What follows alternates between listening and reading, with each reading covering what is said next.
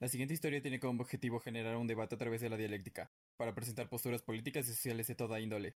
Nosotros no compartimos exactamente las ideologías presentadas. Se recomienda indiscreción. Juntos, celebremos el canto con el que se alaba a los dioses, Contemos historias de flores que nacen en nuestro maravilloso idioma. porque la dialéctica no respeta ningún dogma. Sé que la vida es corta, El camino largo. pero es un extraordinario viaje en barco. Así que quédate unos minutos para disfrutarlo juntos. Bienvenidos a Capítulo 3. Los profundos ojos de la muerte. Es tan extraño continuar después de lo acontecido, dado que el caos político no solo me da tristeza, la cual proviene de una profunda decepción, también me da mucho asco, aunque no hace falta seguir repitiendo la misma idea con la que ya tanto los he cansado. Mejor continuemos, que aún queda mucho por acontecer, y créanme, nada lindo está por suceder. Comencemos justo un momento después de donde nos hemos quedado. Paulette regresó con el cuerpo de Gustavo al laboratorio, aunque no para sanarlo, sino para quemarlo en la fosa común, junto al resto de los fallecidos por sus experimentos.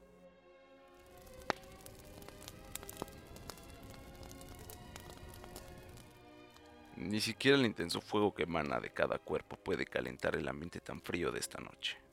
Pero lo que se ha logrado es hacer sumergirse a Paulette dentro de sus pensamientos más profundos y cuestionarse si existía una salida diferente, sin tanta sangre derramada. Cuestionarse si lo que hizo fue de verdad, en nombre de la ciencia, o tan solo fue una cegada por el poder y la fama. Entonces llega Gerard a interrumpirla, que si no lo recuerdan, no los culpo. Ustedes deben conocerlo como el Experimento 21, aquel super soldado que crearon Gustave y Paulette. Sabía que este tétrico ambiente era provocado por ti. Ya era momento de terminarlo. Pensé que simplemente serían enterrados. No, esto no. Esto debe quemarse, erradicarse. Debe ser polvo para... ¿Que puedas dormir por las noches? Sí, Estoy seguro de que Gustav no estará de acuerdo con esto. eso ya no importa. Gustav murió. ¿Cómo? ¿Por qué? Mm, mejor dicho, fue asesinado. Ya, dime qué fue lo que pasó. Fue asesinado por un anarquista. Hijos de perra, ¿por qué no hiciste algo para detenerlo? Porque entonces yo hubiera muerto junto con él. Admitamos que eventualmente iba a suceder y yo jamás hubiera dado mi vida para salvar la suya. Ahora tú dime, ¿por qué mierda estás repleto de sangre? Esta mañana pensaba que solo sería una misión más, pero con la muerte de Gustav me doy cuenta de la trascendencia de lo que hoy acaba de pasar. Esta sangre es de todos los anarquistas que matamos. Gustav hubiera estado orgulloso. ¿Dónde está su cuerpo? Quiero darle una despedida digna y decirle que no debe preocuparse. Su mensaje fue entregado. El fuego que ahora estás presenciando consume todo su cuerpo para convertirlo en polvo, junto al resto. Así nadie podrá distinguirlo. Quiero que sepa, de alguna manera, que él no era superior a nadie, pues, al igual que todos, yo veo que se ha convertido en polvo. No veo nada especial. Hija de puta. No tenías derecho a decidir sobre su muerte.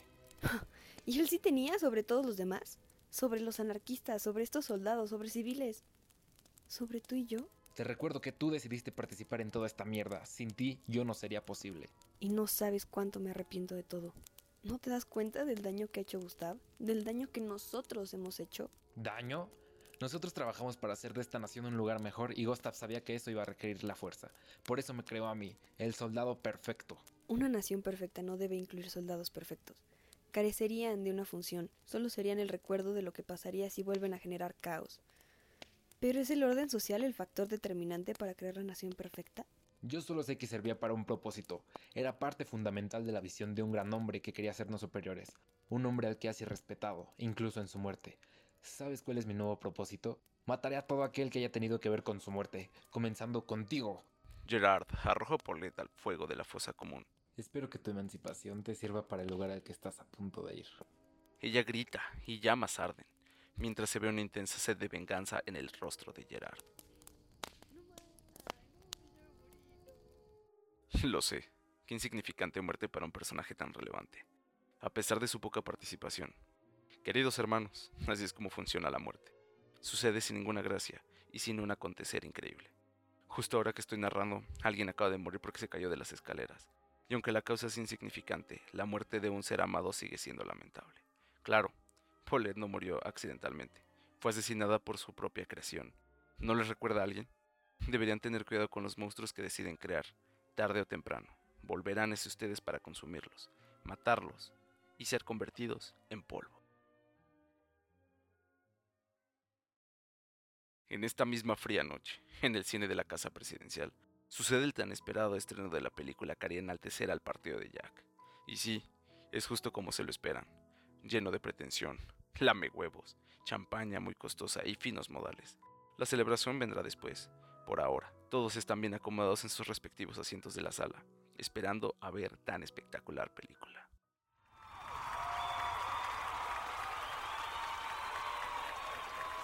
Ya, ya. Es un verdadero honor tenerlos reunidos aquí para presenciar este maravilloso evento, lleno de los logros de este gran gobierno. Sé que van a disfrutarlo. Que comience el espectáculo. La película básicamente es un recuento de todas las guerrillas que ocasionó el partido de Jack para obtener el poder, expulsando al viejo canciller Adam. Qué irónico.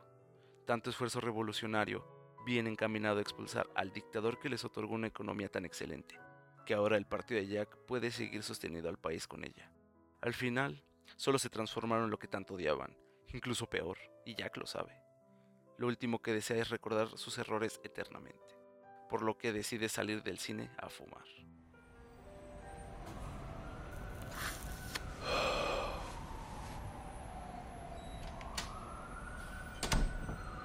Supuse que no disfrutarías de algo como eso.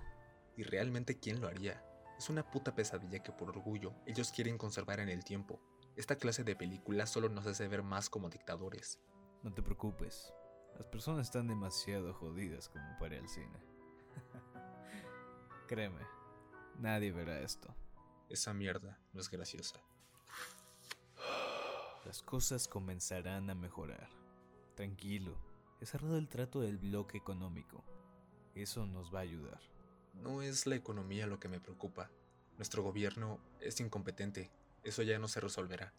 Planeo renunciar, pero antes quiero desmantelar a todo el partido. ¿Cuento con tu apoyo? Em, definitivamente no. ¿Pero de qué carajo estás hablando? Sí, nos hemos equivocado, pero ahora ya estamos resolviendo nuestros errores. Así como logramos detener a Gustav para evitar una masacre, ¿sabes cuántos murieron? Poco más de 700 malditas personas. Lo sé. Víctor ya se está encargando de descubrir su paradero y recibirá lo que se merece. No importa lo que suceda. Mañana daré un discurso presentando mi renuncia. De paso, le pediré una disculpa a la población. No servirá de nada, pero dejaré la nación en manos más capaces que las nuestras. Ya es hora. Tibón, es momento de rendirnos. Algo ha cambiado en ti. Lo puedo notar. Sí, ya no eres el Jack que recuerdo. Aquel increíble y admirable líder que nunca se rendía a pesar de las adversidades. ¿Qué ha pasado, Jack? Rendirse cuando ya no puedes más no es debilidad. No te hace mediocre no esforzarte en algo que no quieres hacer, aunque todos te obliguen a hacer lo contrario. Sabes que no lo permitiré, Jack. Lo que necesitas es ayuda de un profesional. Sí, sí, sí. Un buen psicólogo que te ayude a manejar todas esas emociones. Pero créeme, desmantelando el partido no vas a resolver absolutamente nada. Lo siento, Tibón, pero ya he tomado mi decisión. Jack arroja el cigarro al suelo y entra de nuevo al cine, mientras que Yasha solo se queda de pie, viendo cómo poco a poco el cigarro se va apagando. El silencio es tan abrumador. Vaya que se siente el vacío de todas las voces que perecieron en tan atroz acto. Kumbalabar está de luto. Ya nadie bebe ni baila de júbilo, porque muchos aún tienen la sangre de sus amados sobre sus manos. A todos les atormenta la imagen de sus hermanos siendo masacrados. Pero especialmente destaca un llanto sobre el de cualquiera, Ross llorando en su habitación, la cual se encuentra en la parte superior de Kumbala. Allí es donde vivía junto a su hermano, Shakir.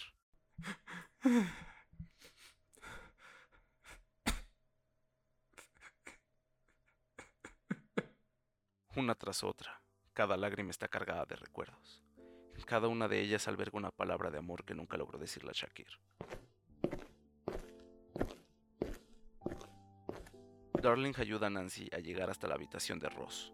Ross, te perderás la presentación de Darling. No me interesa. Necesito tiempo para pensar en el futuro de este movimiento. Sé que duele, pero... No, basta. Ya estoy cansado de escuchar la misma mierda motivacional. que debes hacer esto, que debes relajarte, que no debes dejar que su muerte sea en vano. Comprende, comprende y bla, bla, bla. Pero lo cierto es que ustedes no comprenden una mierda. No saben lo que es perder un hermano. Así que ya basta de todo este teatro lleno de lástima y comiencen a preguntarse qué haremos al respecto. Aunque ya sabemos cuál es la respuesta. Crear un ejército en contrarrespuesta siempre fue algo a lo que se opuso Shakir. Y mira cómo terminó. ¿Cómo terminamos todos? La verdad es que no importa si tengo su apoyo. El plan ya está en marcha. Y todos los sobrevivientes están de acuerdo conmigo. Cobraremos la deuda que este gobierno nos debe de una forma diferente, sin víctimas. Dado que todo el alto mando merece algo peor que la muerte. La venganza solo te conducirá a un camino de autodestrucción, Siempre he estado dispuesto a morir en nombre de esta causa. aun cuando eso termine afectando a quienes amas. ¿No tienes un concierto que dar, darling? Si alguien tan solo nos enseñara a lidiar con el externo dolor que causa el amor, evitaríamos acciones autodestructivas. Quizás eso debió pensar Nancy, pero evitó decirlo y ambas volvieron al bar para continuar la ceremonia de los caídos. Querida muerte, honra a cada alma que acaba de conocerte. Lleva con cuidado a nuestros hijos que nunca esperaron tan pronto verte. Qué afortunada eres por seguir escuchando sus historias tan fascinantes y por ello de envidiarte. Deseo de corazón que nunca vuelvas a vernos, quizá de viejos, pero antes llévame a mí primero y permite que mis amados sean eternos. Aunque siendo sinceros, nuestro único deseo es volver a verlos. Muerte, tan hermosa como siempre, deleitante ante los ojos llorosos en los que dejas ver tu reflejo. No quiero más que el dolor sea nuestro espejo, pues una gran carga la tristeza debe ser, y me pregunto cuánto lamento has de contener. Sabemos que tu oficio es difícil, complejo y a la vez sabio, puesto que nos has enseñado a valorar la vida que se nos ha otorgado. Por esto y más, es a ti a quien dedicamos poemas, canciones, cantares e historias. Y en este funeral, permíteme tocarte una pieza singular, antes de que tu manto cierre el telón y todos tengamos que visitar nuestro lugar especial.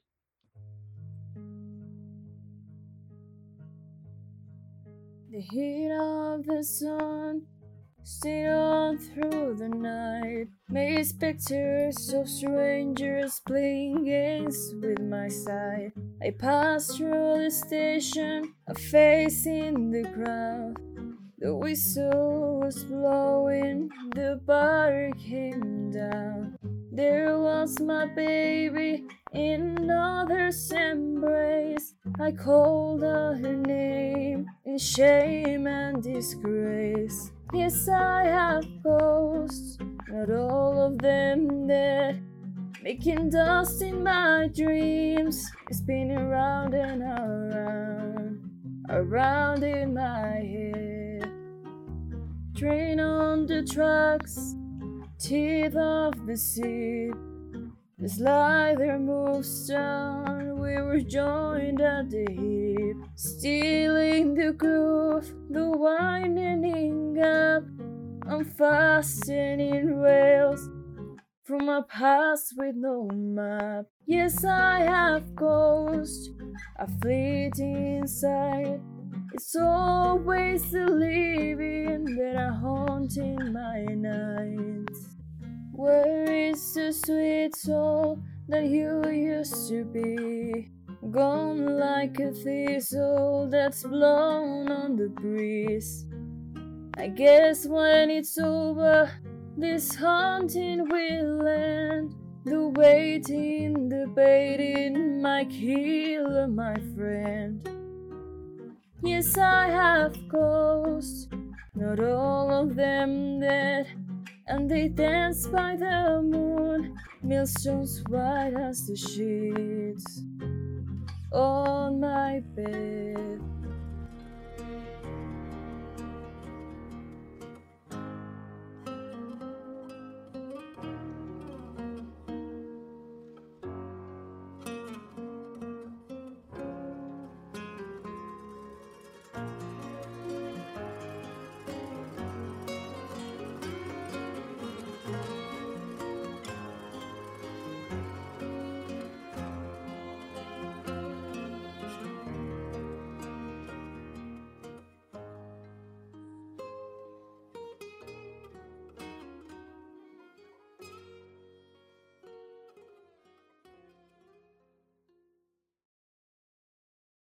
Espero que todavía recuerden la investigación que le encomendó Yasha a Víctor.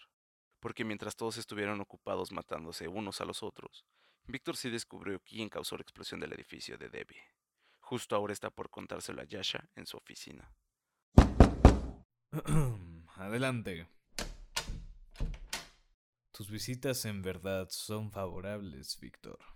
Claro, si es que me traes buenas noticias. Te aseguro que así es. En ese caso, adelante. Ponte cómodo.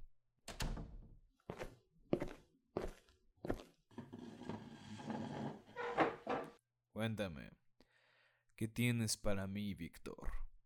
Al investigar la escena de la explosión, pude descubrir que esta fue causada con químicos de fácil acceso. Difícil de rastrear al ser bombas caseras. Básicamente, cualquiera que trabajara en ese edificio tuviera múltiples accesos y odiara su vida. Esa persona pudo haberlo hecho. Pero también debió conseguir los planos del edificio para saber dónde colocar cada bomba y así hacer la explosión más efectiva. Eso redujo considerablemente el número de sospechosos. Solo dime quién lo hizo. Monarca. ¿Monarca? Pero ella es la jefa de seguridad. No tiene ningún sentido. Eso mismo pensé yo, hasta que comencé a hacer un par de preguntas a las familias que perdieron un familiar en la explosión. Dijeron que solo hay tres personas que tienen acceso a los planos del edificio y pueden dar la orden de cambiar los planos de ruta. ¿Cuáles planes de ruta? Los que siguen cada camión para entregar la mercancía en diferentes puntos. Así fue como lograron meter las bombas. Las cambiaron. Tú bien sabes que eso no puede hacerlo cualquiera. Necesitas un rango bastante alto para coordinar algo así sin que Debbie se diera cuenta.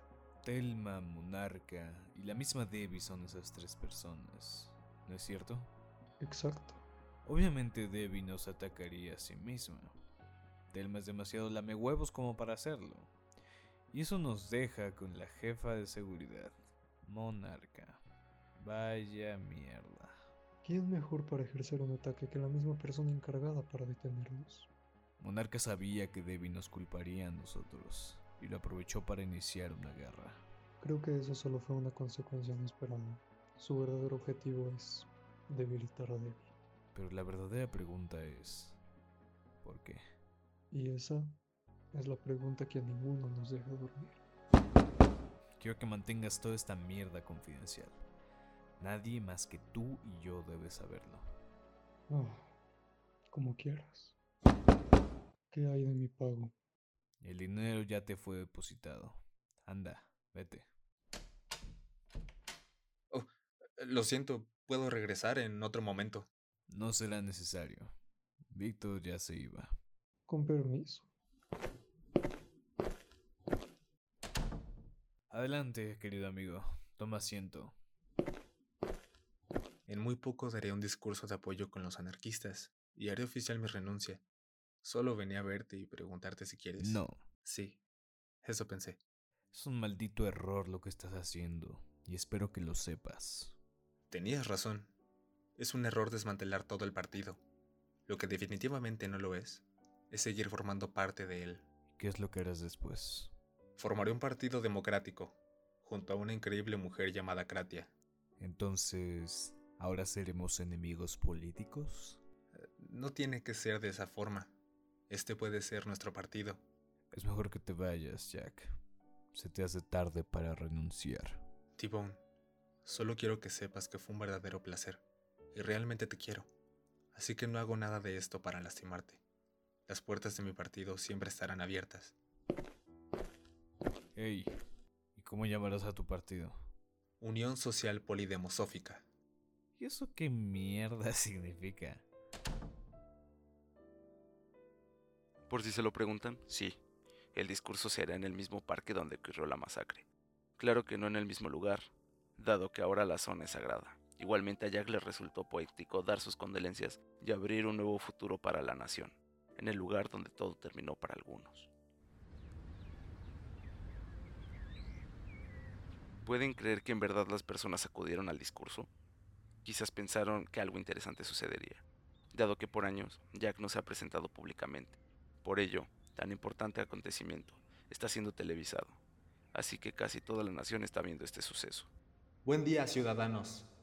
No existe una forma adecuada de comenzar esto. así que solo hablaré.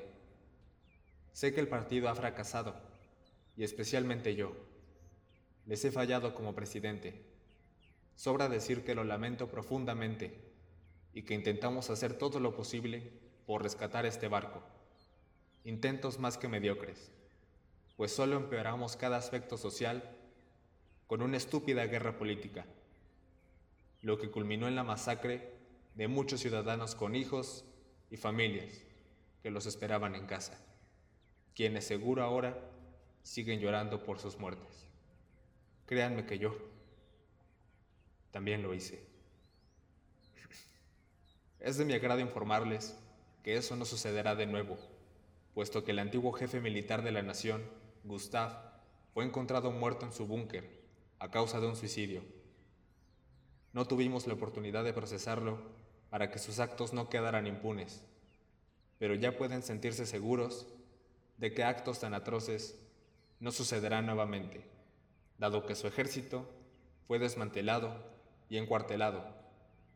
Por otro lado, quiero presentarles a la mujer que se encuentra a mi diestra. Su nombre es Kratia. Será mi acompañante en el nuevo camino político que pienso recorrer. Queridos ciudadanos, he decidido renunciar al Partido Socialista con el que llegué a la presidencia, con el fin de generar un cambio para bien en esta nación, incluyendo la democracia como una nueva forma de gobierno. Este nuevo partido político que he formado junto con Kratia se llamará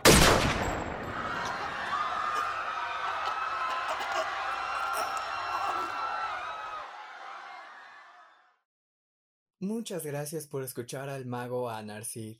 No, de verdad. Pudiste haber puesto la radio, o quizás a Garskol, o haber desempolvado un disco de Rigo Tobar, si eres de Matamoros, claro. Pero decidiste escuchar el mago Anarcid. Sigue disfrutando de todas las historias que tenemos para ti.